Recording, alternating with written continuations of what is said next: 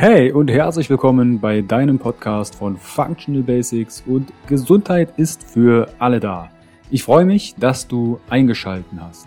Mein Name ist Carsten Wölfling. Ich bin Health- und Life-Coach, Speaker und der Gründer von Functional Basics und der Bewegung Gesundheit ist für alle da. Functional Basics vereint dir die besten und effizientesten Werkzeuge, erprobte Schritte und authentische Experten aus verschiedenen Fach- und Lebensbereichen, sodass du deine Ziele nachhaltig erfolgreich erreichst und das Leben erlebst, was du dir wünschst. Erhalte die richtigen Tools und Impulse und kreiere gemeinsam, entspannt und flexibel Schritt für Schritt deine Basis für mehr natürliche Gesundheit, Entfaltung deiner Persönlichkeit, mehr Bewusstsein und Lebensfülle. Functional Basics ist quasi dein Fundament, um richtig gesund, glücklich alt zu werden. Weitere exklusive Informationen zur Folge findest du in den Show Notes und auf meiner Homepage www.functional-basics.de. Teile den Podcast im Social Media. Warum? Gesundheit ist für alle da. Ich wünsche dir viel Spaß bei dieser Folge. Dein Carsten. Herzlich willkommen wieder beim neuen Interview von Functional Basics und deiner Bewegung Gesundheit ist für alle da. Falls du das allererste Mal hier in den Podcast reinhörst, fühl dich herzlich willkommen. Falls du schon ein paar Mal hier reingehört haben solltest, dann weißt du, wir behandeln hier ein breites Spektrum an verschiedenen Themen und heute schauen wir in das Thema Ernährung, Ernährungsverhalten mal rein. Und zwar geht es um das Thema, wie du nachhaltig abnimmst und ein entspanntes Essverhalten entwickelst. Und dazu habe ich mir Dr. Dominik Dotzauer eingeladen. Dominik ist Arzt, Ernährungsmediziner und privater Gesundheitsberater und er verhilft jeden Tag mit seinem Team, unter anderem Psychologen und Sportwissenschaftler, Klienten zu ihrem Wohlfühlgewicht. Grüß dich, Dominik. Vielen Dank für die Einladung. Ich freue mich sehr, dass wir wieder mal in das Thema Ernährung reinschauen und wir können über viele Fragen tatsächlich darauf eingehen, weil ganz viele Fragen aus der Community über Instagram eingetrudelt sind. Bevor wir auf die eingehen, stell dich doch der Community einmal ein bisschen genauer vor. Wie bist du zu dem ganzen Thema Ernährungsmedizin gekommen und was war dein Weg zum Thema Ernährung? Was fasziniert dich daran so sehr? Also fing definitiv damit an, dass ich immer übergewichtig war als Kind und als Jugendlicher und dementsprechend wird man natürlich auch ausgegrenzt bis hin zu gemobbt und äh, schämt sich natürlich auch für seinen Körper, versucht vielleicht auch irgendwas zu verändern, wird im Schulsport dann irgendwie ausgeschlossen oder fühlt sich da deplatziert. Ähm, also auf jeden Fall entwickelte man dann so ein gewisses gestörtes Verhältnis zum eigenen Körper und ähm, irgendwann entschied ich mich dann halt dazu, das zu verändern. Also nach dem Abitur bin ich gerade wieder zurück nach Berlin gekommen und ähm, also ins Elternhaus, habe dann angefangen VWL zu studieren und dachte mir, jetzt muss ich dringend was ändern. Und dann bin ich erstmal jeden Tag zehn Kilometer gelaufen. Ich hatte nämlich auch eine Tante, die hat da abgenommen, indem sie extrem viel laufen gegangen ist. Und ich habe es halt natürlich, man hört es in der, gerade in der deutschen Kultur immer wieder joggen, Vollkornbrot. Das ist so die Lösung, um schlank und gesund zu sein. Und dann dachte ich mir, wenn ich jeden Tag zehn Kilometer laufe, dann muss das doch klappen drei Monate später hatte sich nichts verändert und ich dachte mir, also ich esse irgendwie gesund, ich jogge die ganze Zeit, irgendwas stimmt hier nicht. Und dann habe ich mich dazu entschieden, mich jetzt statt alles hinzuschmeißen, doch mal mit dem Thema so intensiv zu beschäftigen, wie ich es bis dahin noch nicht gemacht habe. Und dann bin ich wirklich ins Internet einmal ähm, eingetaucht und habe mir alles ähm, angeschaut, was es da irgendwie gibt, von dem unsinnigsten ähm, Schwachsinn und Werbeversprechen bis hin zu wirklich wissenschaftlicher Literatur. Und es wirkt halt ja sehr verwirrend am Anfang alles. Aber wenn man erstmal so diesen roten Faden findet und versteht, welchen Studien man vertrauen kann, welchen Experten man vertrauen kann und welchen nicht, dann wird das auf einmal immer klarer, weil die Widersprüche sind ja eigentlich nur sehr, sehr gering, wenn man wirklich, also wie in jedem Fach, versteht, was wirklich gesichert ist. Und das hat mich so begeistert, dass ich dann dachte, wow, also das bringt wirklich was. Also dann habe ich es ja auch geschafft abzunehmen und wirklich anders zu essen, ohne mich die ganze Zeit zu quälen, weil ich verstanden habe, was macht mich jetzt wirklich satt, wo kommt vielleicht der Essimpuls her. Ähm, mit diesem ganzen Wissen dachte ich mir, da möchte ich auch beruflich was machen.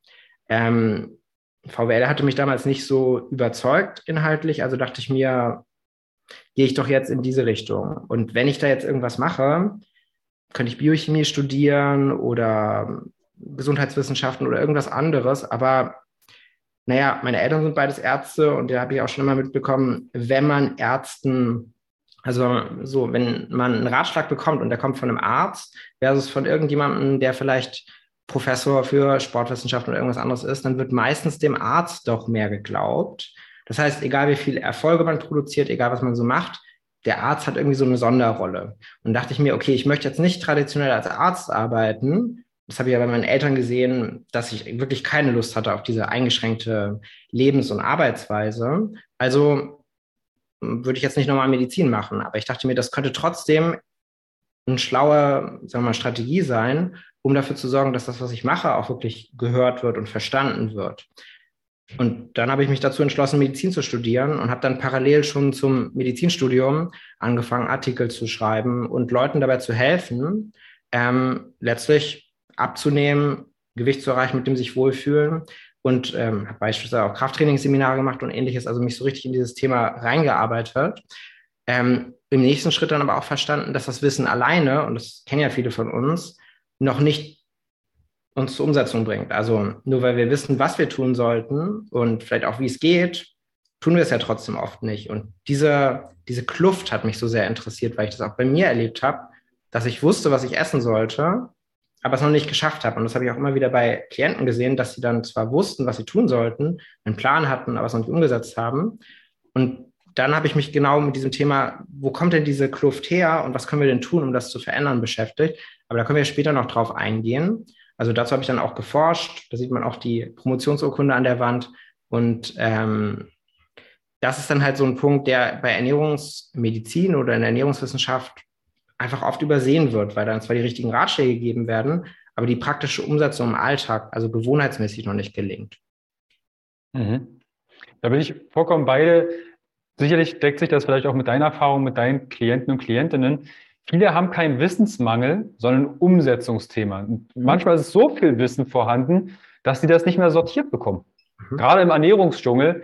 Und da kam zum Beispiel eine Frage aus der Community, wo denn der Unterschied zwischen einem Ernährungsmediziner, ich denke, einen Teil hast du davon auch schon beantwortet, der Unterschied zwischen Ernährungsmediziner, einem Ernährungsberater und einem Ernährungscoach. Weil inzwischen bei Instagram, Social Media, gibt ja jeder in irgendeiner Form seine Meinung zur Ernährung ab. Wie würdest du das erklären? Wo ist denn der Unterschied zwischen Ernährungsmediziner und, ich sag mal, einem Ökotrophologen oder einem Diätassistenten oder jemand, der einen Workshop zwei Tage besucht hat? Also ähm, tatsächlich muss man sagen, also ein Ernährungsmediziner ist natürlich immer ein Mediziner, also ist immer ein Arzt, der wirklich, ähm, der muss ja Arzt sein, sonst darf man sich ja auch nicht so nennen. Ähm, und der hat dann natürlich noch mehr Kompetenzen und Befugnisse, also kann ja Rezepte ausstellen, Krankheiten diagnostizieren ähm, und kann dann auch stellenweise dafür sorgen, dass ähm, eine Beratung dann bei einem Diätassistenz zum Beispiel von der Kasse bezahlt wird, beziehungsweise ähm, kann auch noch Ziffern abrechnen und dann kann man einfach noch mehr Dienstleistungen bei einem niedergelassenen Kassenernährungsmediziner bekommen und natürlich auch erwarten, dass er sich dann mit Erkrankungen wie Diabetes, Herzinfarkten, Schlaganfällen besser auskennt und dann natürlich auch einfach Dinge sieht und versteht, ob in den Blutwerten ähm, oder eben einfach auch in der Beschreibung des Patienten, die ein Berater oder ein Coach, was ja kein geschützter Begriff ist, ähm, vielleicht nicht erkennt. Aber es ist auch ganz wichtig zu verstehen, habe ich auch ein Video zu gemacht, können wir vielleicht verlinken, dass Ärzte bei Ernährung halt oft nicht so viel Ahnung haben. Und das ist leider auch bei Ernährungsmedizinern stellenweise so. Also nur weil jemand Arzt ist, muss er nicht bessere Ratschläge geben, also hatten wir ja auch gerade gehabt, als jemand, der sich intensiv mit dem Thema beschäftigt hat. Weil am Ende geht es ja nur darum, stimmt es faktisch und ist es wirklich nützlich? Und das hat ja nicht so viel mit Titeln zu tun. Das ist ja nur so eine Form von, ähm, sagen wir mal so, eine leichte Möglichkeit rauszufinden, ob sich jemand auf eine, über eine gewisse Zeitraum und auf einen gewissen Prozess damit beschäftigt hat. Aber ein Zertifikat an sich bedeutet ja noch nicht, dass mir unbedingt jemand helfen kann oder dass was gesagt wird auch wirklich stimmt. Ich würde dann immer jedem, gerade in diesem Bereich Ernährung, empfehlen, sich selber auch ein Stück fortzubilden, zumindest die großen, also die größten Mythen zu verstehen und dann einfach zu prüfen, ist das hier jetzt gerade jemand von den Inhalten, die ich da lesen kann oder von dem, was mir erzählt wird, ist das wirklich jemand, der Ahnung hat?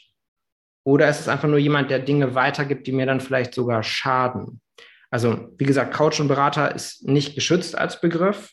Ähm, aber ich würde auch nicht pauschal sagen, dass man unbedingt zu einem Ernährungsmediziner gehen muss. Es gibt viele sehr gute Coaches und Berater, die vielleicht nicht mal studiert haben, sondern sich sehr intensiv mit dem Thema beschäftigt haben. Also letztlich geht es ja darum, dass man Ahnung hat und jemandem helfen kann.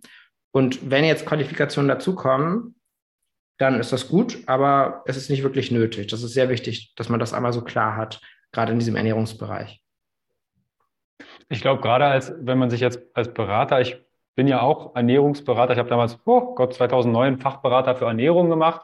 Und wenn ich jetzt merke, hey, da ist zum Beispiel Diabetes, extreme Adipositas oder Erkrankungen, dann sollte zumindest meine Pflicht sein, dass ich dann zu einem Arzt verweise. Und das sehe ich zum Beispiel bei manchen Beratern, die versuchen, alles zu lösen, obwohl sie eigentlich ihren Kompetenzbereich dann schon, ich will nicht sagen, überschreiten oder sogar gar verlassen.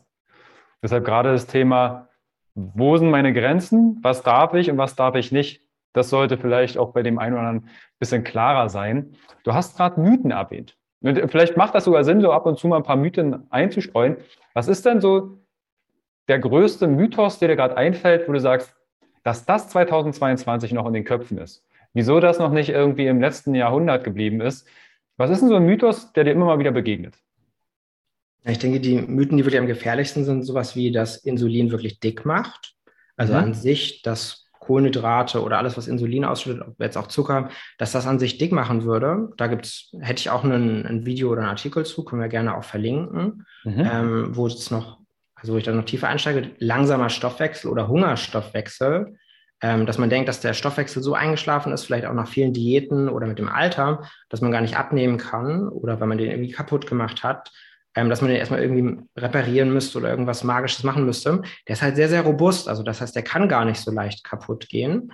Und äh, ein dritter Mythos, der sehr, sehr wichtig ist, ist, dass man Abnehmen nur über viel Disziplin schafft.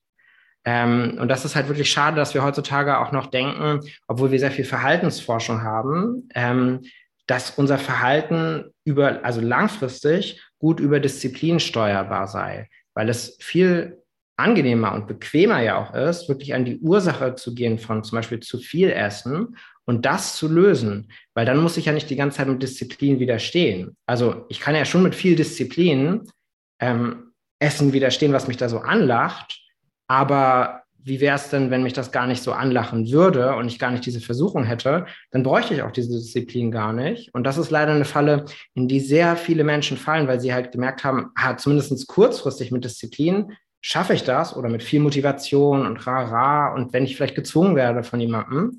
Aber das ist ja keine langfristige Lösung. Also nicht, wenn ich mich wohlfühlen möchte, nur wenn ich so eine zwanghafte Verbot, Verzicht-Mentalität in mein Leben integrieren will. Und das wollen ja, wenn wir ganz, also ehrlich und direkt sind, das will ja kaum jemand. Und warum wollen wir das dann auch, wenn es noch einen anderen Weg gibt, wo wir dann rausfinden, was ist denn jetzt wirklich hinter dem zu vielen Essen? Mhm. Also die Videos die und Artikel, die Dominik gerade erwähnt, die verlinke ich euch natürlich in die Show Notes. Da könnt ihr euch direkt einmal euch die Videos angucken. Aber vielleicht hört gerade jemand zu und sagt, du, Dominik, Insulin macht dick. Das äh, ist doch so. Kannst du das vielleicht ganz kurz, ohne jetzt zu tief in die Materie zu gehen, aber ich bin für alles offen, wieso, was spricht denn dagegen? Lass uns doch vielleicht diesen Mythos direkt auf, aufklären, für die, die daran festhalten. Also wichtig zu verstehen ist ja, dass Insulin an sich sogar sättigend wirkt im Gehirn. Das Problem ist halt eher so, dass ähm, dieser hohe Insulinspiegel geht halt auch einher mit sehr viel Kalorien aufnehmen und ähm, rein verarbeitete Kohlenhydrate, also jetzt Zucker oder sehr, also eine Pizza oder ähnliches, die bestehen ja vor allem aus Kohlenhydraten, aus verarbeiteten, also Mehl, bei Nudeln ist es ja genauso. Und dann packt man da noch Fett dazu. Aber es fehlt zum Beispiel Eiweiß und Gemüse, also Ballaststoffe und Eiweiß. Und damit ist jetzt wieder so ein großer Mythos, ich muss Sachen weglassen, also sie nicht essen. Dabei ist das echte Problem ja, was wir essen. Weil wenn ich jetzt so essen würde, dass ich satt wäre, dann hätte ich auch schon einen großen Teil der Ursache, warum ich immer wieder gefühlt die Kontrolle verliere oder warum ich denke, dass ich süchtig bin nach Lebensmitteln und nicht aufhören kann, dann hätte ich das ja aufgehoben. Also wenn ich die körperliche Sättigung, Sättigung sicherstelle, und das kann ich halt nicht gut mit Pizza oder mit Eis alleine oder mit Nudeln, dann hätte ich diese später auftretenden Probleme erst gar nicht. Also wie so oft ist ja die Prävention da etwas, was extrem viel bringt, auch beim eigenen Essverhalten. Das wird halt einfach unterschätzt und man guckt halt mehr auf diesen Bösewicht des Insulins. Ähm, dabei wird auch zum Beispiel übersehen, dass Eiweiß sehr viel Insulin ausschüttet und gleichzeitig auch sättigend ist. Und da merkt man ja schon, wenn das so ist, dann ist es ja gar nicht so, dass der Insulinspiegel unbedingt niedrig gehalten werden muss, sondern eigentlich geht es darum, dass ich mehr sättigende Sachen esse. Weil Low Carb und Ketogen funktioniert ja auch darüber, dass wenn ich einfach gewisse Lebensmittel nicht esse, dann habe ich eine geringere Auswahl und dann wird es ja auch langweiliger. Also wie wenn ich jetzt, also immer wenn ich eine geringere Auswahl habe, dann möchte ich ja tendenziell weniger davon machen, weil es sich ja so abnutzt. Jeden Tag Torte essen wird auch irgendwann schrecklich und dann habe ich mhm. gar keine Lust mehr, die Torte zu essen. Und genauso ist es ja bei allen anderen Lebensmitteln auch. Wenn man das mal versteht, merkt man ja auch, warum das klappt. Neben natürlich, dass bei Low Carb und Keto man tendenziell dann auf einmal mehr Eiweiß isst und das ja auch wieder sättigend wirkt. Ja, also du hast jetzt gerade Low Carb und Keto erwähnt. Für diejenigen, die das gerade nicht zuordnen können, Low Carb, wir reduzieren die Kohlenhydrate in der Ernährung oder vielleicht auch kohlenhydratreiche Lebensmittel. Und Keto beschränkt halt sehr strikt die Kohlenhydratzufuhr.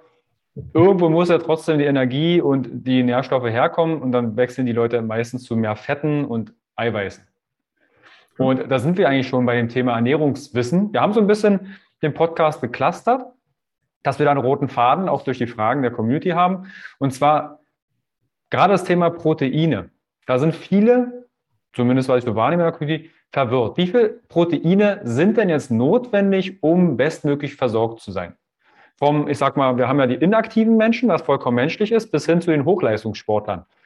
Kannst du da vielleicht Werte oder deine Erkenntnisse über die Jahre einmal wiedergeben? Wie viel Protein ist nun notwendig, damit wir richtig glücklich gesund alt werden? Genau, also da ähm, gesund alt werden macht es ein bisschen schwieriger tatsächlich in der Antwort, aber ich würde schon mal sagen, äh, was wir brauchen, also da wird häufig verwechselt, was nötig ist, damit alles vernünftig funktioniert und keine großen Erkrankungen entstehen. Da ist ja diese DGE-Empfehlung von 0,8 Gramm pro Kilogramm Körpergewicht. Und wenn man jetzt sehr übergewichtig ist, dann würde ich eher mit der Magermasse rechnen, weil das Körperfett müssen wir nicht unbedingt versorgen. Das wäre jetzt so praktisch der Boden, wo ich sagen würde, okay, das ist das, was wir mindestens erreichen sollten, wird häufig aber verwechselt mit der Decke, also nicht höher als das. Ähm, mhm. Weil natürlich auch wieder so Mythen da am Laufen sind, wie zum Beispiel, dass ich die Leber beschädigen würde oder die Nieren. Tatsächlich sind die aber wie die Muskeln, also die passen sich ja auch an und werden stärker dadurch. Das heißt, man sollte es vielleicht nicht von null auf extrem viel steigern, aber ähm, solange man keine Leber- oder Nierenschäden oder andere Organschäden hat, ist es nicht gefährlich, mehr Eiweiß zu essen, sondern sogar sättigend. Und für das und natürlich dann äh, bedenken das einfach zum Beispiel unsere Haut, unsere Nägel, unsere Haare. Und das ist uns ja auch oft wichtig vom Aussehen oder dass wir uns einfach wohlfühlen, dass das alles gut funktioniert und gut aussieht. Dafür ist die Eiweißzufuhr ja auch wichtig. Das heißt, wenn man 1,2, 1,6 Gramm pro Kilogramm Körpergewicht Eiweiß ist, kann man auch erwarten, zum Beispiel, dass die Haare besser aussehen, schneller wachsen, genauso wie auch die Nägel oder dass man sich auch von Verletzungen ähm, schneller regeneriert. Muss kein Autounfall sein, sondern kann einfach Schrammen zum Beispiel sein. Oder auch beim Sport besser zu regenerieren, stabileres Energielevel zu haben. Also alles Sachen, die man unbedingt haben möchte, eigentlich, würde man denken, wo man vielleicht viele Supplemente kauft für und die man ganz einfach so mit normalen, echten Lebensmitteln bekommen kann, wenn man da einfach darauf achtet, mehr Eiweiß zu essen. Gibt natürlich auch so übertriebene Werte, ähm, die dann manche Leute abschrecken im Sinne von, wirklich optimal im Sinne von, wenn alles andere egal ist und wir nur den maximalen körperlichen Effekt haben wollen, für Abnahme oder für Muskelwachstum und Leistung, kann man ruhig bis 3,3 Gramm pro Kilogramm gehen. Ähm, fürs Abnehmen ist es an sich einfach besser, mehr Eiweiß zu essen. Wichtig ist aber wirklich, dass man das misst. Da gehen wir später im Tracken bestimmt noch drauf ein. Aber ähm, das ist so der Rahmen, in dem sich das bewegt. Und es ist halt nicht schwarz oder weiß. Das ist ja so die große Sache, die es immer zu verstehen gilt. Sondern die Frage ist halt, wen habe ich da vor mir? Wie ist auch der Geschmack? Also wie sind die Gewohnheiten? Wie ist der Alltag? Was ist jetzt wirklich umsetzbar? Weil sonst sind wir wieder bei, ich weiß zwar, wie viel Gramm es sind, aber die entscheidende Frage ist ja nicht nur, wie viel Gramm sind es, sondern die Frage ist ja, wie viel schaffe ich mit meinen aktuellen Gewohnheiten, meinem Lebensstil und mit meinen Präferenzen und meinem Energielevel? Also auch für eine Veränderung brauche ich ja Energie. Ähm, wie viel schaffe ich da jetzt wirklich zuverlässig, dauerhaft zu integrieren? Weil nur, das klingt ja ganz logisch, aber es ist ganz wichtig zu verstehen, nur was ich dauerhaft mache, kann ja auch einen dauerhaften Effekt haben. Und es ist ja egal, was ich mir anhöre an Podcasts und anderen Sachen oder Videos anschaue, weil viele Leute konsumieren ja viele Informationen. Wenn man nur eine Sache mitnimmt, dann ist der entscheidende Punkt ja immer, dass man dieses Gleichgewicht in der eigenen Ernährung verschiebt, dahin zu dem Punkt, wo es einem damit besser geht und es besser für einen funktioniert. Und dann macht man lieber weniger, als was optimal ist, aber dafür etwas, was man wirklich gewohnheitsmäßig lebenslang so weitermacht. Und da noch ganz kurz ein Punkt zu ähm, Altern, weil leider scheint es halt so zu sein, dass wenn man mehr Eiweiß isst und auch mehr Kalorien, dass man dann vielleicht weniger lange lebt.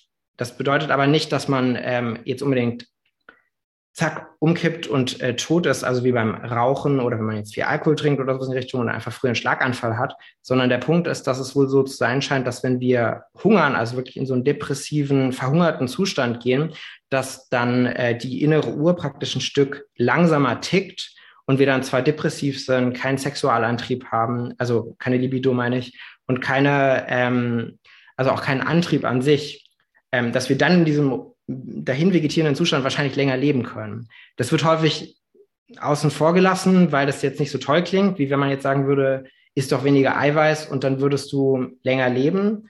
Aber das ist ja eigentlich das, was da passiert, wenn wir alles ein bisschen runterschalten. Also wenn wir die gesamten äh, Mechanismen im Körper auf Pause oder auf äh, in einen langsameren Modus schalten, wäre das nötig. Deswegen ist es, hört man ja häufig, niedrigere Proteinzufuhr ist jetzt leider nicht die Lösung um mit hoher Lebensqualität alt zu werden. Das ist ganz wichtig zu verstehen, weil man es gerade sehr häufig hört. Mhm. Finde ich sehr gut, dass du den Punkt auch gerade so erwähnst mit, dass einmal zum einen wir vielleicht etwas mehr Protein essen dürfen. Auch das mit den Mieten der Niere. Das war so das Erste, als ich mit Kraftsport, ich war 15, als ich das erste Mal im Fitnessstudio war. Ähm, und das, ist das Erste, was der Trainer mir auf den Ernährungsplan damals geklatscht hat, war irgendein Nahrungsergänzungsmittel, Eiweiß oder ein Kilo Quark am Tag. Als meine Ma das gesehen hat, das ist jetzt über, naja, das ist jetzt 20 Jahre her, hat meine Ma damals gesagt, ey, das geht doch auf die Nieren. Und ey, wir haben das 20 Jahre später und ist immer noch unterwegs. Mhm. Deshalb finde ich das äh, sehr, sehr gut, dass du das so erwähnst. Was sind denn so deine Erfahrungen bei deinen Klienten, Klientinnen, Kommen die auf ihr ausreichendes Protein oder haben die da Schwierigkeiten? Weil meine haben da meistens Probleme eingangs mit einem Ernährungsprotokoll. Hey, es ist ein bisschen wenig, was du da isst.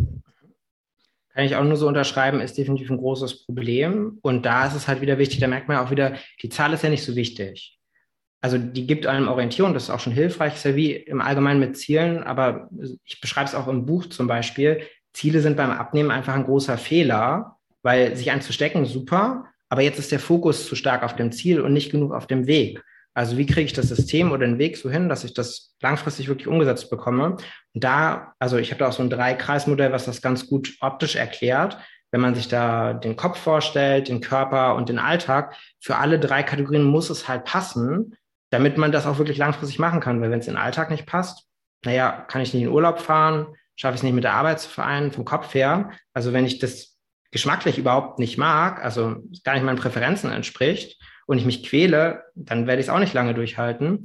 Und körperlich muss es mich natürlich immer noch satt machen und mir gut tun. Ich brauche nicht, also ich darf keine, also allergische Reaktion wäre das extrem, aber ich darf ja keine negative Reaktion drauf haben. Wenn ich immer Durchfall habe zum Beispiel, dann gilt es ja auch da was zu verändern, weil sonst werde ich es ja auch irgendwann lassen, weil das sollte ich ja auch nicht durchhalten. Mhm. Bevor wir den Punkt des Proteins verlassen, letztens hatte ich ein Gespräch, wurde ich auch gefragt, Carsten, Muskelaufbau, äh, Proteine und Co. Häufig, egal welche Zahl du nennst, ob es jetzt 1,2, 2 oder äh, 3 Gramm ist, die nächste Frage ist, Carsten, was soll ich denn für einen Eiweißshake mir kaufen? Hast du da was zu empfehlen? Also häufig haben die Leute schon ein Gefühl, ich glaube, ich nehme zu wenig Eiweiß über die natürliche Nahrung zu mir. Was sind denn die Gründe? Was sind, ist denn deine Hypothese oder vielleicht auch die Bestätigung, was es für die Leute so schwierig macht, auf ausreichend Proteine zu kommen? Hm. Also Geschmack ist ja veränderbar, deswegen ist es ja primär eine Gewohnheit. Wenn man jetzt in der Familie eh viel Eiweiß isst, wird man wahrscheinlich damit keine Probleme haben. Aber es gibt ja so eine Reihe von Ernährungsmythen, wie das Fleisch zum Beispiel immer schlecht sei und man weniger davon essen sollte, womit dann natürlich auch einfach eiweißreiche Lebensmittelgruppen ausgeschlossen werden. Also das ist eine Ursache. Eine andere Ursache ist dann ähm, einfach natürlich, dass man das nicht gewohnt ist oder es manchmal vielleicht sogar dekadent wahrnimmt. Also wenn ich jetzt ein Light Camembert 200 Gramm einfach so esse, dann ist das ja in, zumindest in Deutschland kulturell ein Aufstrich oder ein Belag. Also das heißt, ich würde gar nicht so viel davon essen, sondern viel mehr Brot. Und das hat ja auch Sinn ergeben, wenn ich jetzt den ganzen Tag körperlich gearbeitet hätte, bräuchte ich ja auch viele Kohlenhydrate. Heutzutage macht uns das aber eher dick, weil wir ja einfach nicht mehr so viel körperlich aktiv sind, gar nicht so viele Kalorien verbrauchen wie damals und natürlich auch die Nahrung viel günstiger ist. Also wir kriegen ja nicht ein Brot für einen Tageslohn, also weiß jetzt nicht, wo das mhm. jeweils genau lag, aber wir geben ja prozentual viel weniger für Essen aus heutzutage, als wir es damals gemacht haben. Und ähm, das, also Elternhaus, Mythen ähm, und dann auch gesamtgesellschaftlich, dass ja auch Sachen, ähm, sagen wir so, angeboten und verkauft werden, die eher stark belohnend sind, logischerweise, und natürlich auch günstiger sind, weil zum Beispiel eine Pizza ist ja in der Herstellung wesentlich günstiger, als wenn ich jetzt so ein großes Steak serviere. Das heißt, die Marge ist natürlich auch höher, es ist direkt belohnender, wird also auch eher gekauft. Und damit haben wir halt immer eine Tendenz dahin, dass das angeboten wird, was uns jetzt sofort lecker schmeckt, und eher Fette, ähm, Kohlenhydrate, Salz und Zucker enthält, weil das halt für unser Gehirn im Hier und Jetzt belohnt ist, versus jetzt ein ähm, Stück auch vielleicht sehr lecker gewürztes Hähnchen mit Gemüse, wo ja dann die Marge geringer ist, wo wir nicht so stark darauf reagieren. Das heißt, ähm, da haben, hat sich gesellschaftlich einfach viel verändert. Und wenn wir dann nicht selber uns dazu entscheiden, für uns das zu machen, was in unserem gesundheitlichen und auch natürlich äußerlichen besten Interesse ist. Also wenn wir besser aussehen wollen, das ist ja auch eine absolut legitime, wichtige Motivation. Ähm, dann werden wir halt mitgezogen von den anderen. Und dann kriegen wir natürlich mhm. auch die Ergebnisse wie die anderen. Also das ist halt immer ganz wichtig, sich vor Augen zu halten, weil viele Leute wollen halt normal essen. Und normal essen ist ja etwas, wie die anderen Leute drumherum essen, weil sie sonst mhm. Sorgen haben, dass es vielleicht nicht gesund sei oder äh, dass sie dann ausgeschlossen werden, weil Essen hat ja nicht nur die Funktion, uns am Leben zu halten, uns Nährstoffe zu geben, sondern auch ähm, uns sozial zu integrieren, also was zusammen zu machen. Und das ist auch mal so ein Punkt, der da oft übersehen wird in dem Bereich. Ich finde das wunderschön, dass du, auch wenn du jetzt gerade gewürztes Fleisch oder äh, Hähnchen, Hühnchen nimmst, wir sind, so zumindest mein Verständnis, wir können sehr viel essen. Und unser Körper zerkleinert das. Ich beschreibe das, wir sind ein großer Batzen Aminosäuren, also ein Eiweißklumpen.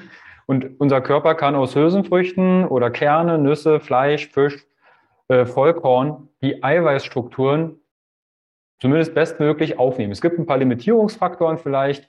Allerdings, da kommt ja dann das Thema, welchen Ernährungsstil verfolge ich vielleicht? Und dann ist das wie so eine Identifikationskrise. Ernährung ist häufig auch sehr emotional aufgeladen.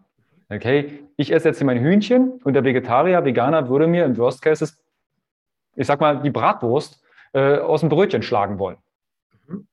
Also das erlebe ich halt auch ganz häufig, sagen, Milch, du sagst, hey, du kommst nicht auf ausreichend Eiweiß, isst doch mal Quark. Isst du Milchprodukte? Ja. Dann steht da jemand daneben, du Milch, ist ganz, ganz schlimm. Kürbiskernmehl, habe ich letztens gehört.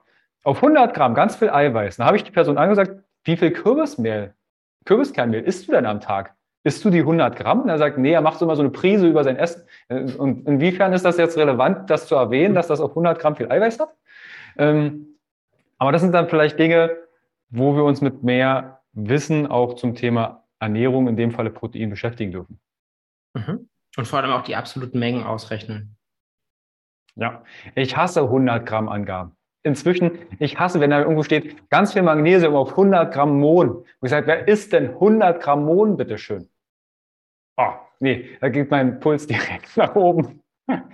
Da bin ich bei dir. Das ist eine der häufigen Fallen, wo die Leute halt reinfallen und denken, sie essen jetzt viel Eiweiß, weil sie zwei Sachen dazu nehmen, wo dann insgesamt vielleicht zwei Gramm Eiweiß drin sind.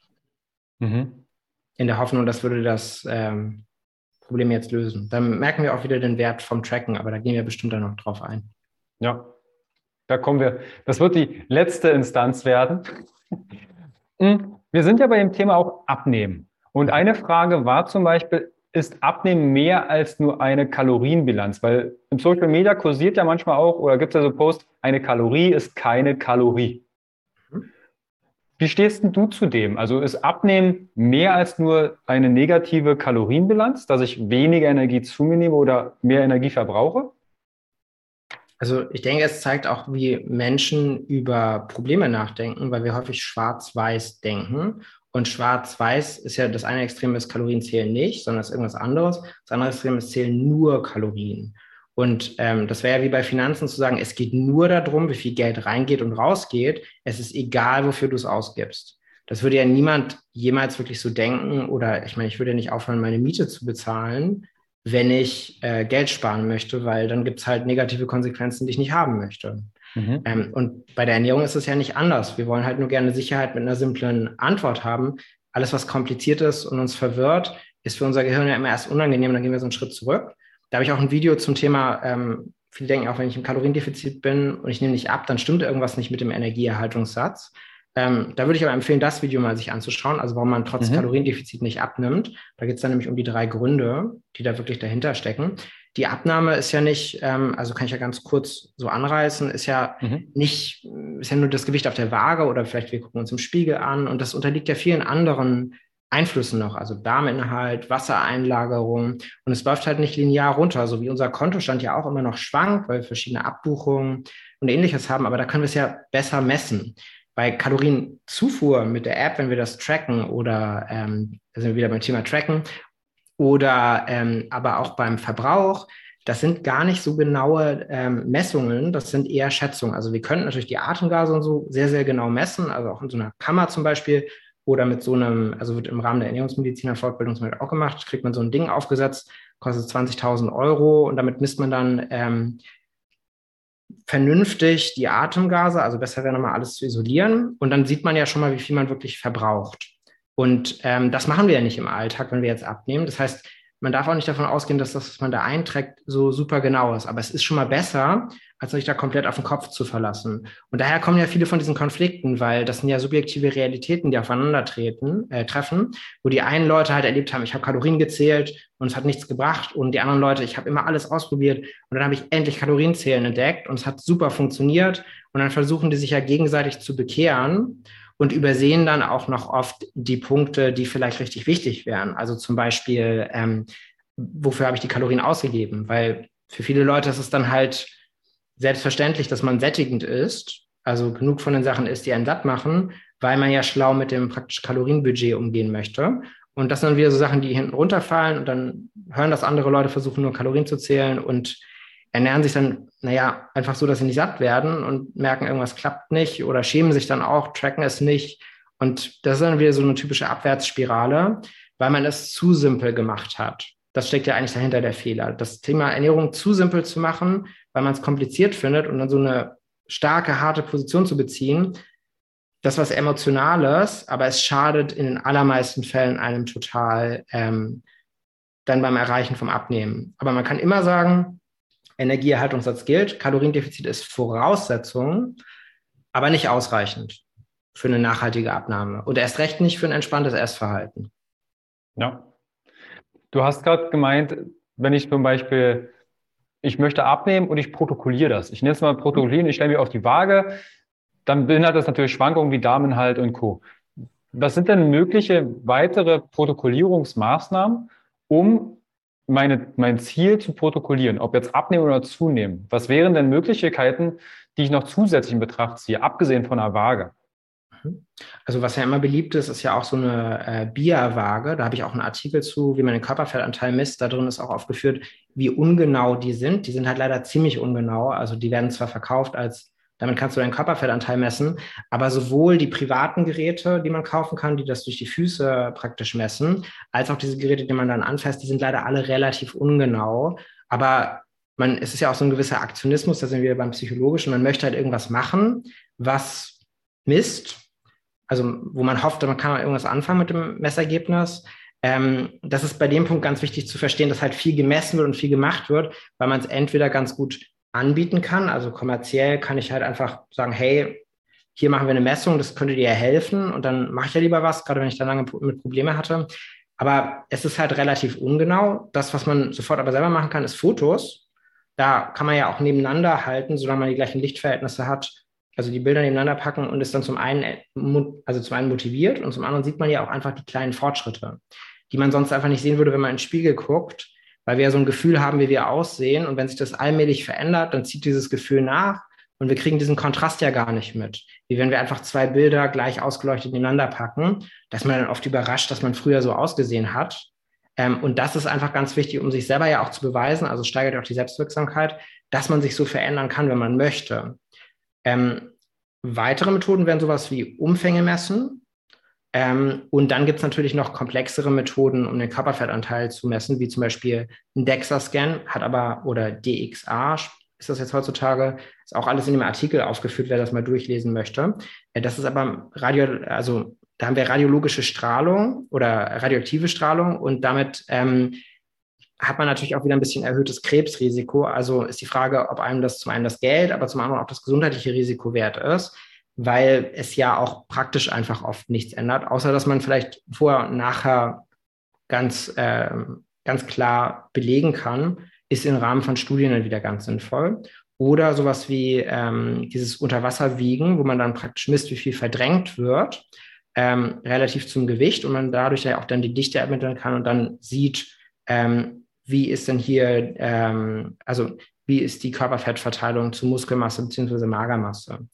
Ähm, ansonsten würde ich einfach immer empfehlen, sich da optisch einzuschätzen, also Fotos zu machen und das dann grob einzuschätzen, ähm, weil am Ende geht es ja meistens um Gesundheit und ums Aussehen und nicht darum, irgendwelche spezifischen Kilogrammwerte zu erreichen.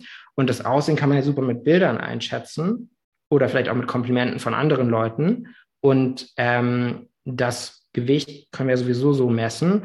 Ähm, Muskelmasse würde ich eher über Kraftwerte messen. Das ist zwar dann nichts, was wir so direkt messen, aber man sieht ja dann an der Leistung im Fitnessstudio, wie sich wahrscheinlich die Muskelmasse verändert hat. Ist ja auch super wichtig in der Diät oder in der Abnehmphase oder in der Ernährungsumstellung, dass man da nicht schwächer wird, weil man so einfach tendenziell Muskelmasse verliert, unnötig, was ja nicht nur schlechter aussieht, sondern auch wirklich ungesund ist. Mhm.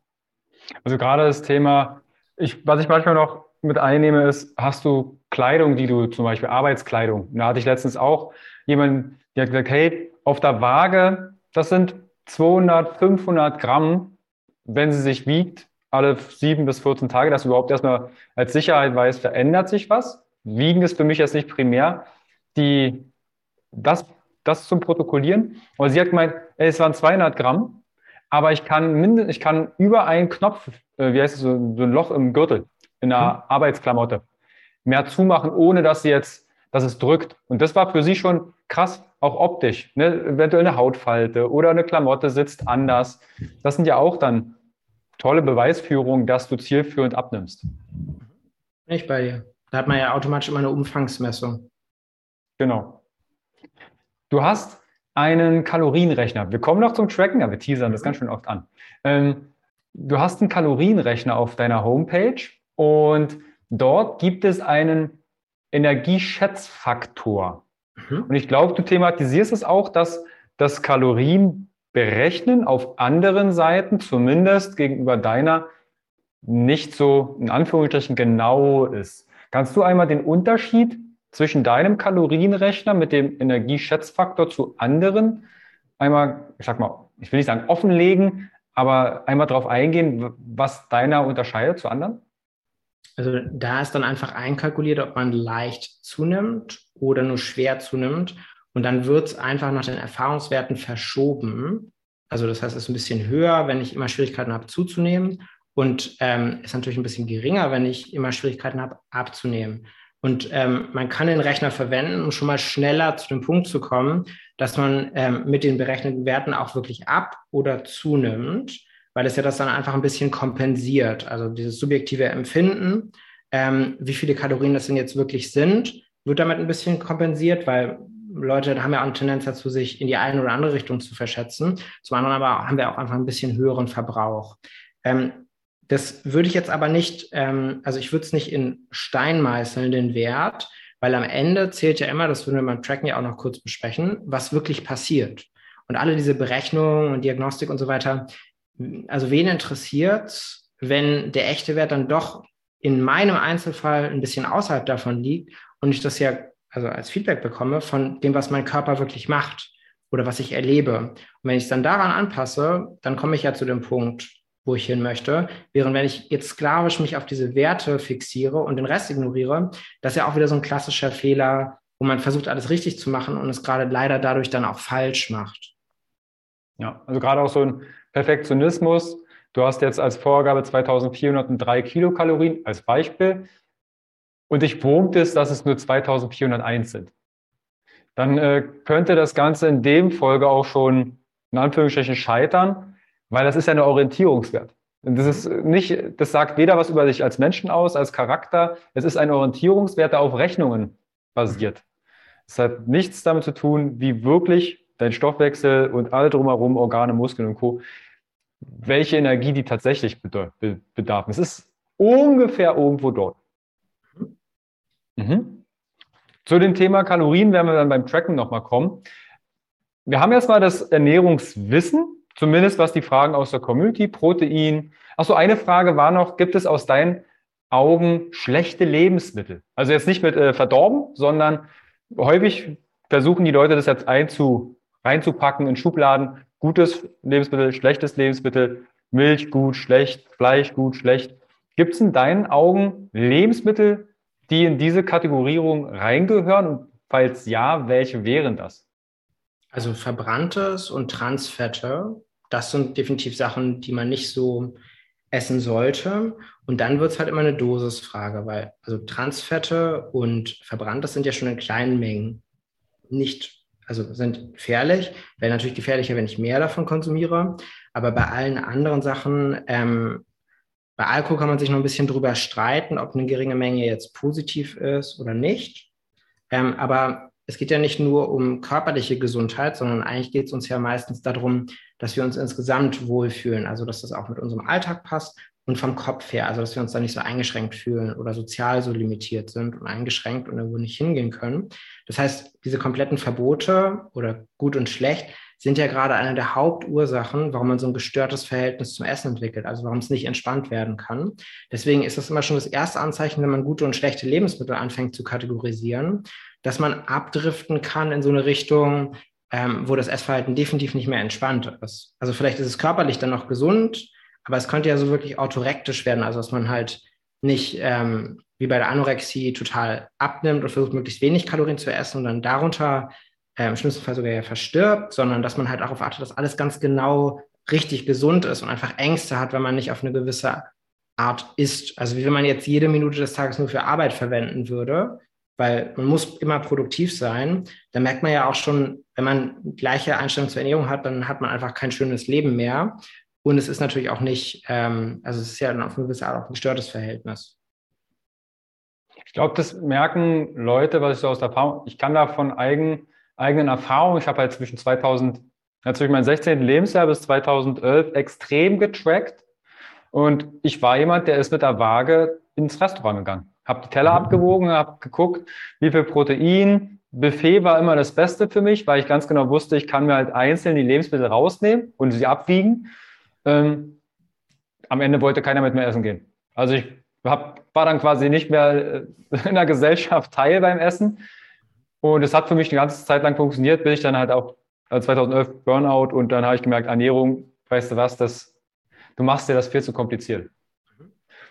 Und ich glaube, da hört vielleicht der eine oder andere zu. Habe ich auch in einer Umfrage gefragt, gibt es Lebensmittel, die du dir verbietest oder die du bewusst weglässt? Obwohl du sie vielleicht gar nicht weglassen müsstest, aufgrund von Allergie oder ähnliches. Mhm. Lass uns mal, weil wir haben ja auch das Thema, es geht ums entspannte Abnehmen und Essverhalten, aufs Verhalten gehen. Und zwar kam zum Beispiel eine Frage, ich werde, wie werde ich satt, ohne zu viele Kalorien zu mir zu nehmen? Also das Thema Sattwerden ist auch in der Community das bei dem einen oder anderen Thema. Mhm. Genau, da ist immer wichtig, sich anzuschauen, wie sieht denn wirklich die Ernährung aktuell aus. Weil wenn man da jetzt nicht große Fehler macht, dann ähm, kann es ja immer noch nur sein, dass ich jetzt entweder von mir erwarte, weniger Kalorien zu essen, als jetzt wirklich entspannt möglich ist. Also dann könnte ich ja auch darüber arbeiten, dass ich mir mehr Zeit gebe und trotzdem abnehme, aber es halt nicht so anstrengend und schwierig ist, weil ich die ganze Zeit versuche, weniger zu essen, als ich es körperlich also als es körperlich für mich gut ist, aber auch als es für mich rein vom Kopf her gut ist. Also da ist es ja dann immer noch Kopfsache, wenn ich mich dazu eingeschränkt fühle, eigentlich noch andere Sachen dazu essen möchte oder irgendwo hingehen, wo es noch was zu essen gibt und dann greife ich da auch gerne zu in der Situation, dann mache ich es mir ja unnötig schwer, wenn ich aber die falschen Erwartungen habe.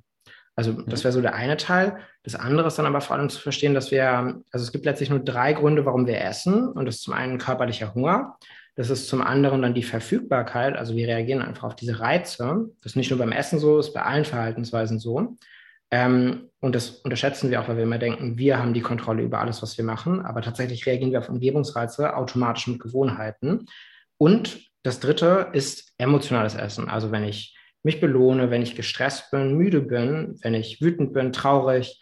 Und ähm, wenn man da an die Ursache geht, also rausfindet, was von diesen drei Ursachen ist es, beziehungsweise welche Mischung, und dann ganz praktisch guckt, wo ist jetzt hier die Differenz, also was genau mache ich noch nicht, was jetzt hier wirklich ursächlich helfen würde, dann statt mich hilflos zu fühlen, frustriert zu sein, immer wieder neu anzufangen oder einfach nur mehr zu widerstehen, dann kann ich den Essdruck ja sofort abbauen. Weil wenn ich nicht hungrig bin, ja, dann möchte ich ja auch nicht wegen körperlichem Hunger was essen.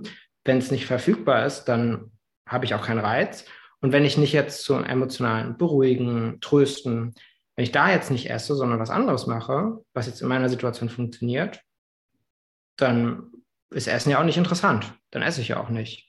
Und so mhm. komme ich dann halt ins Defizit, ohne die ganze Zeit mich zu zwingen, jetzt die Zahlen genau und bloß nicht mehr, weil das ist ja dann auch wieder ein Punkt, der führt dazu, dass ich mich mehr gedanklich mit Essen beschäftige. Und das führt dann wieder dazu, dass ich eher ein gestörtes Verhältnis entwickle, beziehungsweise eher davon belastet bin. Und gerade wenn ich jetzt zum emotionalen Essen neige, bin ich sogar noch in einer Abwärtsspirale, wo ich jetzt esse, weil ich gestresst bin vom Denken ans Essen.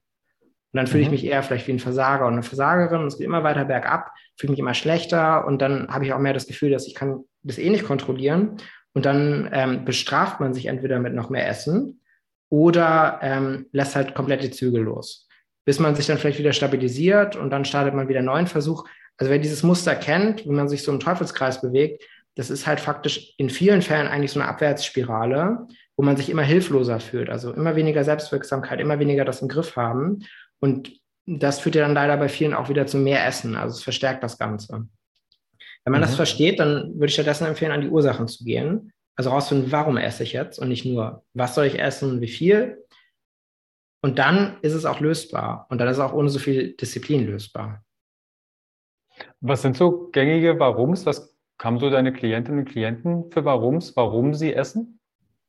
Ähm, na, das könnte Sachen sein wie zum Beispiel Langeweile oder Wut oder auch viel Angst zum Beispiel. Ein großes Problem ist aber, dass es oft viel nicht bewusst ist. Also fällt mir zum Beispiel eine Dame ein, die jetzt bei uns ähm, in der Betreuung war und jetzt auch gerade fertig geworden ist und die auch erst dachte, sie weiß genau, was es ist also sie müsste nur abendliches Essen aufhören, also nach dem Abendessen dann noch weiter zu essen. Das müsste sie nur irgendwie stoppen. Stellte sich später heraus, dass es das erstens gar nicht so sehr war, sondern es gab noch andere Ursachen, die halt versteckt waren. Also warum sie dann insgesamt zu viel gegessen hat oder warum es auch so schwer war für sie. Zum Beispiel, dass sie dann einfach das falsche Sportprogramm gemacht hat und dann dadurch hungriger wurde oder die Ernährung sie nicht mal körperlich satt gemacht hat davor. Zum anderen aber auch hat sie dann gemerkt, hey, das sind ja noch andere emotionale Ursachen, die ich mir selber nicht eingestehe. Zum Beispiel, ich bin ja immer selbstsicher und cool. Also ich habe bestimmt keine Ängste. Und genau dadurch, dass wir diese Teile so entweder abspalten oder verdrängen wollen und es nicht zu unserem Selbstbild passt, wird es ja viel schlimmer. Also dadurch, dass wir viel mehr, ähm, also dass wir das nicht haben wollen, fängt das an, ja mehr die Kontrolle zu übernehmen. Und da jemanden durchzuführen, dass man versteht, was ist denn jetzt wirklich bei mir gerade los und wie kann ich damit besser umgehen, das ist ja die logische, ursächliche ähm, Lösung für dieses Problem des zu viel Essens. Mhm. Ich finde diese Verknüpfung, die du gerade sagst, ne, sie hat ja gesagt, sie, sie hat keine Probleme oder und dann deckt sich nach und nach doch vielleicht das eine oder andere auf. Ich kenne das auch von manchen Eingangsgesprächen, wo du dann Anamnesebogen hinschickst und dann steht bei Gewicht nichts drin. Und dann fragst du mal, es geht eigentlich um Kontext Ernährung, Abnehmen, Zunehmen oder vielleicht eine Intervention. Ja, du Carsten, ich kann mich seit sechs Jahren nicht auf die Waage stellen, weil damit, dann werde ich traurig. Und dann schieben wir die Ernährungsberatung vielleicht erstmal etwas beiseite und sagen, okay, lass uns mal das Thema anschauen, dass du dich wieder mit mehr Leichtigkeit auf die Waage stellen kannst. Und das sind halt auch häufig Themen, die vielleicht dem einen oder anderen gar nicht bewusst sind. Ach so, das, da, da habe ich ein Thema mit. Ja, dann können wir uns das anschauen. Finde ich sehr schön. Deshalb arbeitest du ja sicher auch im Team, ne? hast du ja auch beschrieben, ähm, dass du Psychologen und äh, Sportwissenschaftler mit im Team hast, einfach um die Leute bestmöglich zu betreuen.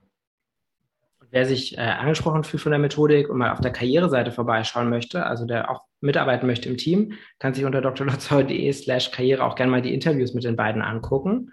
Da kriegt man mhm. auch nochmal einen Eindruck, wie wir arbeiten aus der anderen Perspektive.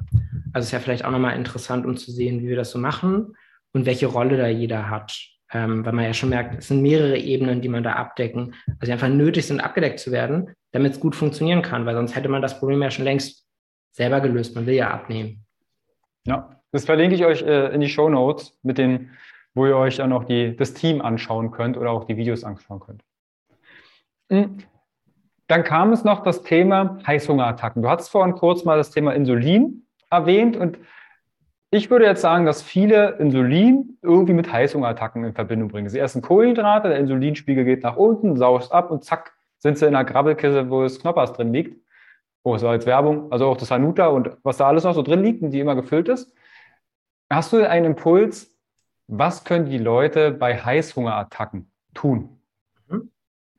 Mhm. Also bei Heißhungerattacken ist ja eigentlich auch eine Form von zu viel Essen, bloß noch mehr so ein gewisser Kontrollverlust. Es baut sich dann so schnell auf und dann muss ich jetzt unbedingt irgendwas essen. Und da ist ja auch wieder wichtig, dass wir uns die drei Ursachen einfach angucken. Also es ist körperlicher Hunger und dann geht es daran zu gehen. Ist es die Verfügbarkeit? Also ich denke nur, es ist Heißhunger, aber eigentlich ist das Lebensmittel einfach da und es ist bunt und ich weiß, es ist lecker, dann will unser Gehirn ja auch sagen, hey, wir sind hier vielleicht in der Savanne demnächst, da gibt es keine Knoppers oder Hanuta oder was anderes, ähm, dann muss ich jetzt essen. Also wir sind ja so auf Kurzfristigkeit ähm, eingestellt, noch mit unserer Hardware oder halt eben mit unserem ähm, Gehirn. Und ähm, das dritte ist dann ja wieder dieses Emotionale. Also ich bin vielleicht irgendwie wütend, traurig äh, und esse dann deswegen oder zur Belohnung, vielleicht auch in so gewissen Situationen, nachdem man was Schwieriges gemacht hat gerade, ähm, kann dann aber auch wieder was sein, um mehr Energie zu haben. Also es ist wichtig, da nicht vorschnell zum Schluss zu kommen und zu sagen, ja, das ist es, weil ähm, man oft übersieht, was es doch noch sein könnte und dann die ganze Zeit mit einer falschen Lösung rumdoktert und denkt, ich bin irgendwie undiszipliniert, ich krieg's nicht hin, aber eigentlich habe ich halt nur ein unpassendes Verhaltensmuster gewählt, also eine unpassende Lösung. Und dann ist ja auch klar, also ich vergleiche es gerne mit unpassenden Schuhen, ich kann ja mit unpassenden Schuhen schon ein ziemliches Stück laufen, aber es fängt dann einfach an, weh zu tun. Es drückt sofort und dann wird es immer schlimmer. Und genauso ist es auch mit Verhaltensmustern jetzt hier, wenn man das verändern möchte, geht es immer darum, rausfinden, was ist dahinter und es dann wirklich in diesem Einzelfall aufzulösen. Dann wird es ja auch auf einmal, merkt man ja auch sofort, ist die Heißhungerattacke sofort weg. Mhm. Und das mit dem Insulin, da ist eher der Punkt, dass man Sachen isst, die nicht so lange satt machen. Also wenn da einfach fast nur Kohlenhydrate und Fette drin sind, also wie in vielen Süßigkeiten oder nur Zucker, dann ist man halt kurzfristig ein bisschen glücklich, aber dann fehlt halt das andere, was zur Sättigung nötig gewesen wäre. Und statt jetzt eins oder null, also schwarz oder weiß, so binär zu denken, kann man es ja auch einfach kombiniert essen. Mhm. Also wenn du das nächste Mal zum Beispiel ein Stück süße Vollmilchschokolade isst, isst du zum Beispiel noch ein Stück Harzer Rolle dazu. Wäre eine Möglichkeit. Also je nachdem, was man halt wirklich dann echt integriert bekommt. Ja, war jetzt bloß ein Beispiel, dann hättet ihr eine Eiweißquelle zum Beispiel. Genau, also zum Beispiel. Also wenn man so mhm. denkt, merkt man ja schon, dass er dann nicht mehr so schwarz-weiß. Und das ist ja dann auch das, was dann äh, wirklich helfen kann. Mhm. Das geht ja auch einher mit der Frage, was aus der Community kam, zum Beispiel, wie reduziere ich das Snacken bei Langeweile? Könnte ich ja auch wieder die drei, ich sag mal wieder eine Checkliste. Ist es körperlicher Hunger? Mhm. Ist es vielleicht jetzt Verfügbarkeit. Ja, da liegt halt gerade ein Stück Kuchen. Ähm, oder ist es emotional, hey, ich bin gerade traurig und ich versuche diese Traurigkeit zum, mit einem Snack zu stillen. Mhm. Mhm. Genau. Ich finde also, diese drei Punkte sehr wichtig und sehr gut. Das löst es halt immer schön, wenn man ein Grundprinzip findet, was ganz viele Einzelprobleme dann auf einmal auflöst. Hilft einem selber, aber es ist dann einfach das, was ähm, elegant ganz viele Probleme an der Wurzel praktisch löst. Mhm. Also diese drei Punkte könnt ihr euch gegebenenfalls direkt notieren. Ist es körperlicher Hunger? Ist es Verfügbarkeit? Ist es Emotionalität? Und das ist dann, du hast gerade einen Hyper, Heißhunger, du hast den Snack in der Hand, das zu überprüfen. Und wenn jetzt eins davon, bei körperlicher Hunger könnte ich mir jetzt vorstellen, ist Snacken okay. So könnte ich mir das jetzt vorstellen. Genau, je nachdem natürlich, was ich dann auch snacke. Und dann geht es halt wieder mhm. auch zu schauen, was und wie viel esse ich dann. Ähm, mhm. Also die Ursache ist ja der eine Teil, danach kommt ja dann immer noch die Handlung, die mir dann wirklich am besten weiterhilft. Mhm. Cool. Also ich finde, das sind schon super Schritte, die die Zuhörer und Zuhörer direkt umsetzen können, was sie mitnehmen können aus dem Podcast, aus dem Interview. Wir haben jetzt quasi einmal Verhalten und wir haben das Wissen. Jetzt kam noch die Frage, und es ging auch aus einem Post bei Instagram bei dir hervor, wie du dem Tracken gegenüberstehst. Weil das sehe ich zum Beispiel auch ganz viele Nutrition Coaches und Ernährungsberater und Co. nehmen das, ich sag mal, nicht als, als Nonplusultra, aber wie stehst du dem Tracken gegenüber? Also ich würde sagen, tracken ist ja immer die Frage, was man trackt, aber an sich mhm. ist es ja auch Bewusstseinswerdung, also oder sich bewusst werden, was jetzt wirklich los ist, ob man jetzt seine eigenen Gedanken wahrnimmt oder ob man aufschreibt, was man ist. Das ist ja vor allem, also zum einen einfach Achtsamkeit, verstehen, was da wirklich passiert, Daten erheben und dann auch Trends erkennen können, ähm, aber natürlich auch so ein gewisses Gefühl von Kontrolle und Sicherheit. Also mhm. Also deswegen wird es ja auch gerne gemacht und im übertriebenen Maß ist es ja dann auch einfach ähm, etwas, was ein bisschen zu einer psychischen Störung natürlich gehen kann. Das passiert aber nicht durch das Tracken, sondern das Tracken ist eine ähm, Begleiterscheinung von anderen Problemen. Also es ist nicht so, dass wenn ich jetzt anfange, Zahlen irgendwo einzutragen, dass ich dann danach süchtig werde, sondern es ist so, dass irgendwas anderes los ist, wogegen mir das Tracken hilft. Also wenn ich Angst habe und dann hilft mir das Tracken jetzt gerade Sicherheit zu bekommen, dann mache ich das vielleicht in einem viel zu starken Ausmaß. Also das ist immer nur wichtig, das voneinander abzugrenzen. Das ist das eine. Und das andere ist dann dieses, wie nützlich ist das Tracken denn überhaupt? Weil ich kann ja super viele Sachen messen. Ob die mir dann aber was bringen, ist ja was anderes. Also die Messung gibt mir vielleicht nur kurzfristig eine Sicherheit, wenn ich einen Stoffwechsel messe. Ah, das ist mein Grundumsatz. Ja, super. Und jetzt, wie kommst du ins Defizit? Also wie schaffst du es nachhaltig, das in dein Leben zu integrieren, dass du nicht die ganze Zeit drauf gucken musst, dass du die ganze Zeit verzichten musst. Was gilt es denn wirklich wie zu essen und wie kannst du an den Ursachen vom zu vielen Essen arbeiten? Dafür brauche ich diese Messwerte überhaupt nicht in den allermeisten Fällen. Das ist dann nur so eine, oft auch die Suche nach einer leichten Lösung. Also wenn ich dann nur diese Werte hätte, irgendwie mein Darmbiom gemessen, meine Blutwerte und wenn ich da diese die, und diese Analyse gemacht habe, dann vielleicht hätte ich dann irgendwas Magisches. Das ist eigentlich so ein Abkürzungssuchen in dem Fall.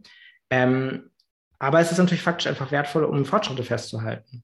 Also zu sehen, hey, was habe ich denn geschafft? Also gehe ich im Gewicht mhm. nach unten, verändern sich die Umfänge, sich auf Fotos ein Unterschied. Das ist ja auch alles Tracken. Aber es ist halt immer wichtig, im klaren Kopf zu behalten, ähm, das Tracken kann in dem Sinne helfen bei der Umsetzung, dass es mir zeigt, wo die Fehler liegen, also wo ich vielleicht doch mehr Kalorien essen, als ich dachte, welches Lebensmittel sich vielleicht nicht lohnt zu essen, weil es mich nicht satt macht, weil es mir das nicht wert ist letztlich, wie so ein Preis-Leistungs-Verhältnis.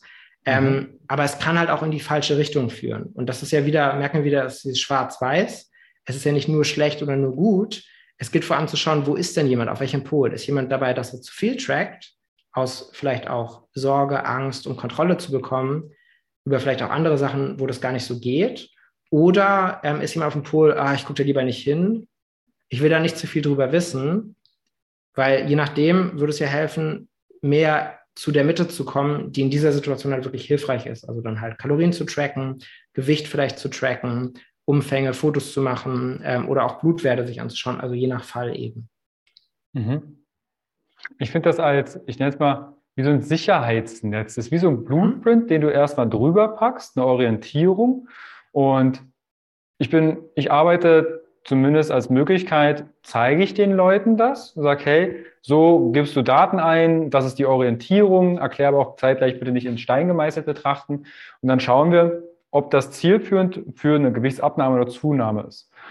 Und dann, in meinen Augen, muss die Person dann auch angeleitet werden, dass sie auch ohne dem Tracken klarkommt. Zum Beispiel, hey, jetzt machst du mal zwei Tage in der Woche Tracking frei und guckst erstens, wie fühlst du dich damit? Kann ja auch ein Sicherheitsbedürfnis drunter liegen dass die Person, und sind wir mal ehrlich, die Leute essen ja nicht jeden Tag Zehn-Gänge-Menü komplett unterschiedlich. Wir haben ja unsere Routinen, wie wir vielleicht was essen.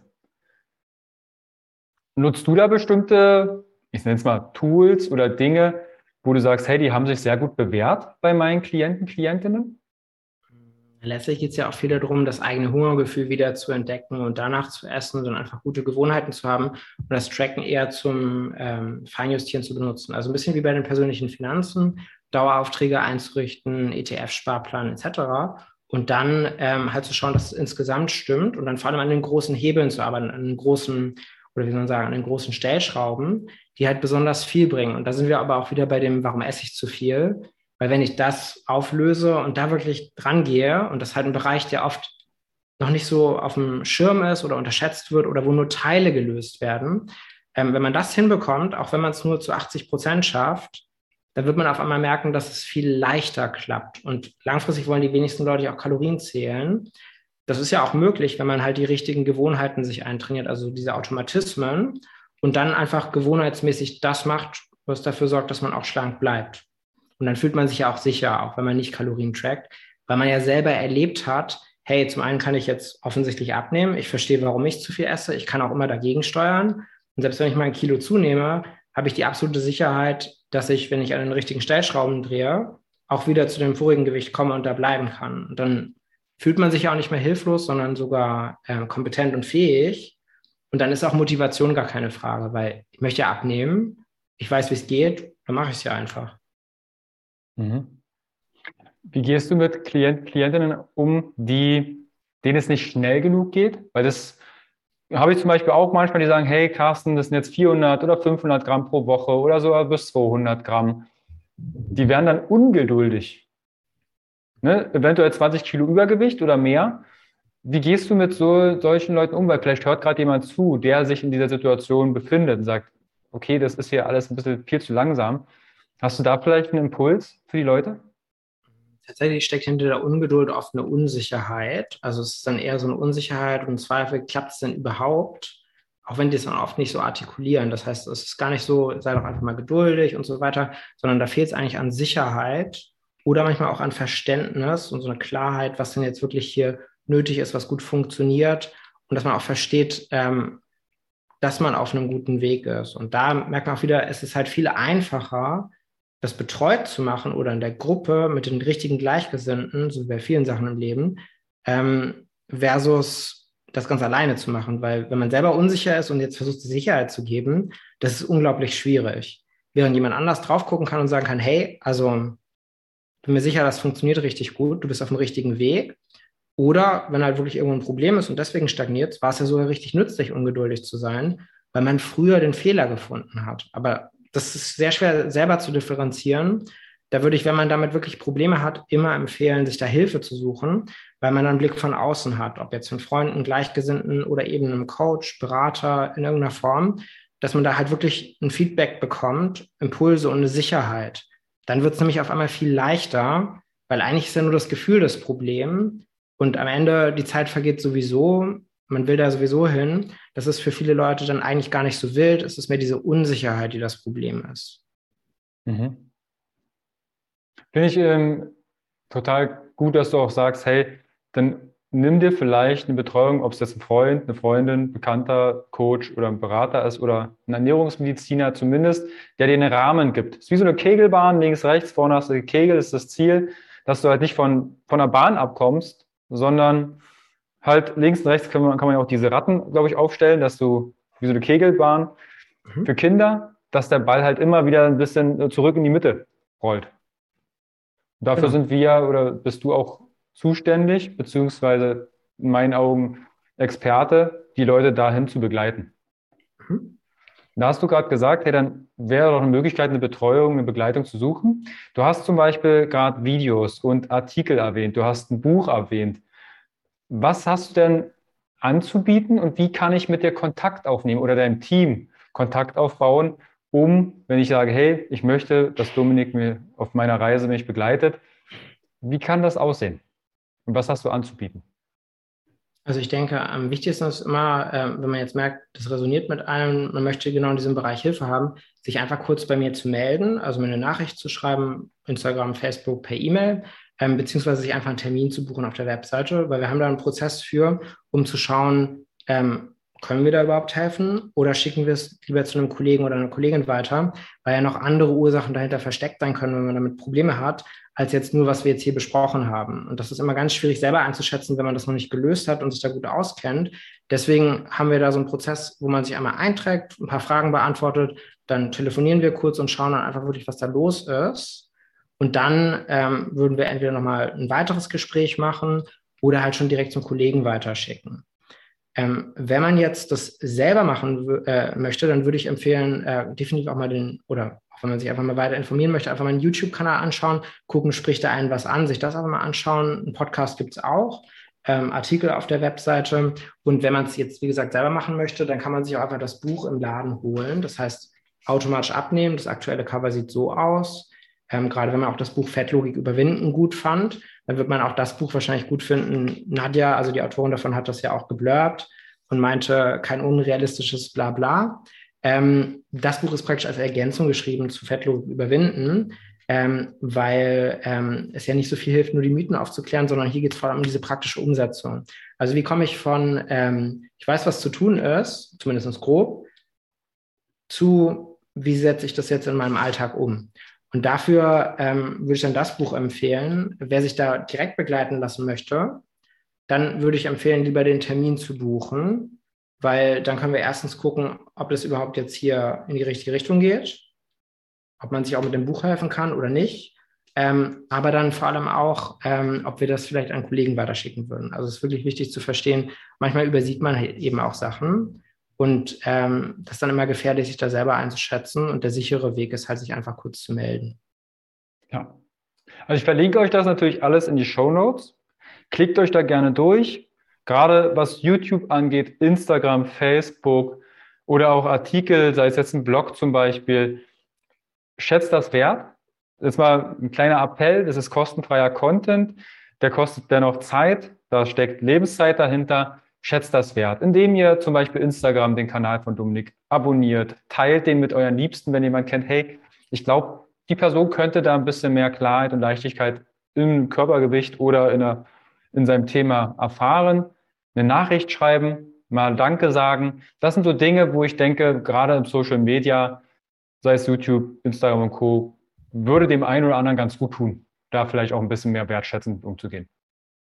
So, Appell Ende. So, Dominik, ich danke dir vielmals einmal, dass wir Ernährungswissen, Verhaltensweisen und auch Klarheit bezüglich des Tracking einmal von dir erfahren durften. Und mich würde es natürlich sehr freuen, wenn die Zuhörer Zuhörerinnen gerne den Podcast abonnieren, aber auch gerne bei Dominik mal vorbeischauen und liebe Grüße von mir sagen. Man kann das auch besser zuordnen und dann weiß er auch Bescheid, ach, da war was mit dem Interview.